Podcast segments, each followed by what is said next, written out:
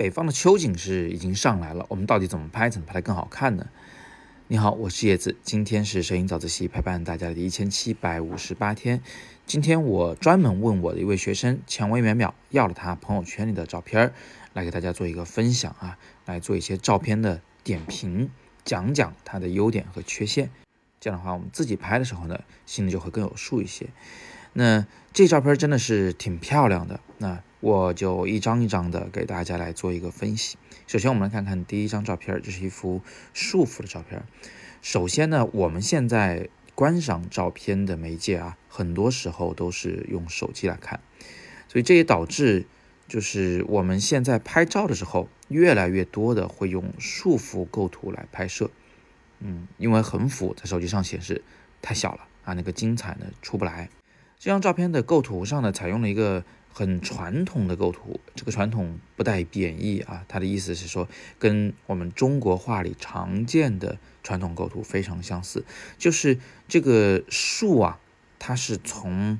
呃画面的右侧边界之外伸进来的啊，它有一种从画外往画里伸进来的这种趋势感，而且呢，到了水边的时候，呃，线条自然下垂，你看。这个是不是很眼熟啊？所以这是非常标志、非常标准的一种久经考验的构图方式。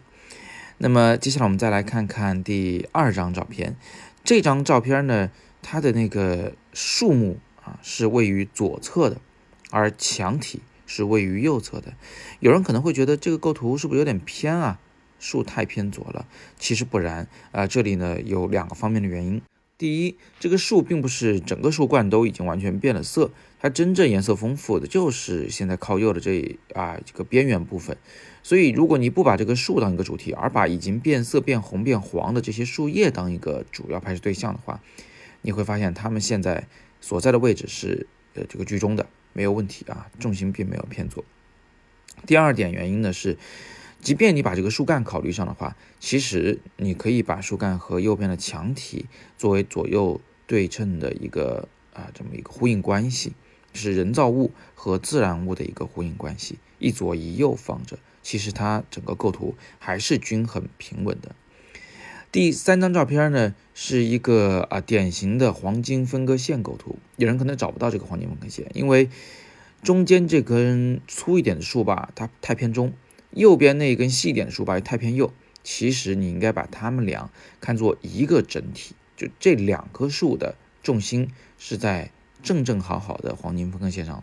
摆在中央的话呢，会太正襟危坐，太严肃，这不适宜拍秋景；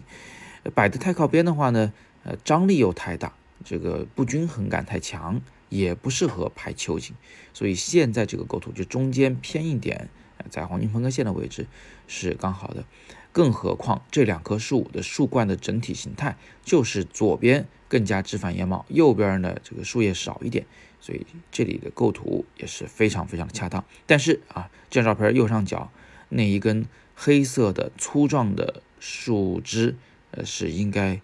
这个怎么说呢？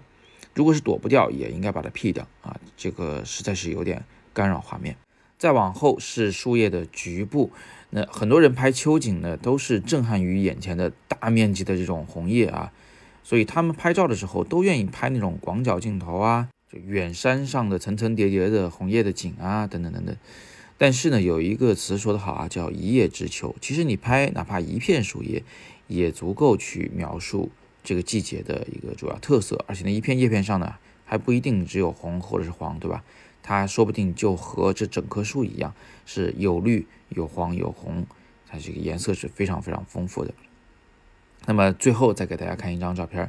这张照片呢是在一个很典型的逆光条件下拍摄的。逆光有两个好处啊，第一呢是树叶的颜色会显得更加的鲜艳，呃，因为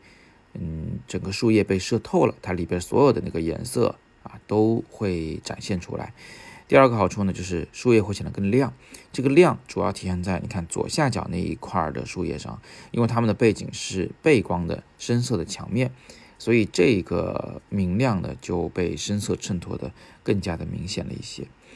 那最后呢，呃，就整体调色，我还想给一个建议，就是其实红叶单独红起来、黄起来都没有问题。但是那个墙面的色彩啊，现在调的稍微有点过度了，所以我们在调整呃照片的这个颜色的时候呢，一定要养成一个习惯，就是对照片里不同事物要有不同的处理方式。换句话说，就要做局部的处理。叶片可以鲜艳，但是天空颜色，呃，要稍微降低一点点，更自然。墙面更是要稍微灰一点，要显得更有古朴、更有历史感。这种处理方法呢，或许会更经久耐看一些。好，那最后还是感谢强万淼淼提供这组照片来给我们做欣赏、做点评。那也希望各位同学如果也拍了秋景，可以把你们照片发在我们的微信群里面，大家一起来讨论。还没有入群的同学，可以加我的个人微信，账号特别好记，就是拼音你好叶老师。别忘了十一月七号，我还有一个带大家去拍颐和园秋景的外拍课程，现在仅剩四个名额，喜欢的同学可以点击微信公众号“摄影早自习”今天这个帖子的呃语音下方的海报进去了解详情。那今天是摄影早自习陪伴大家的第一千七百五十八天，微信公众号及喜马拉雅“摄影早自习”。不见不散。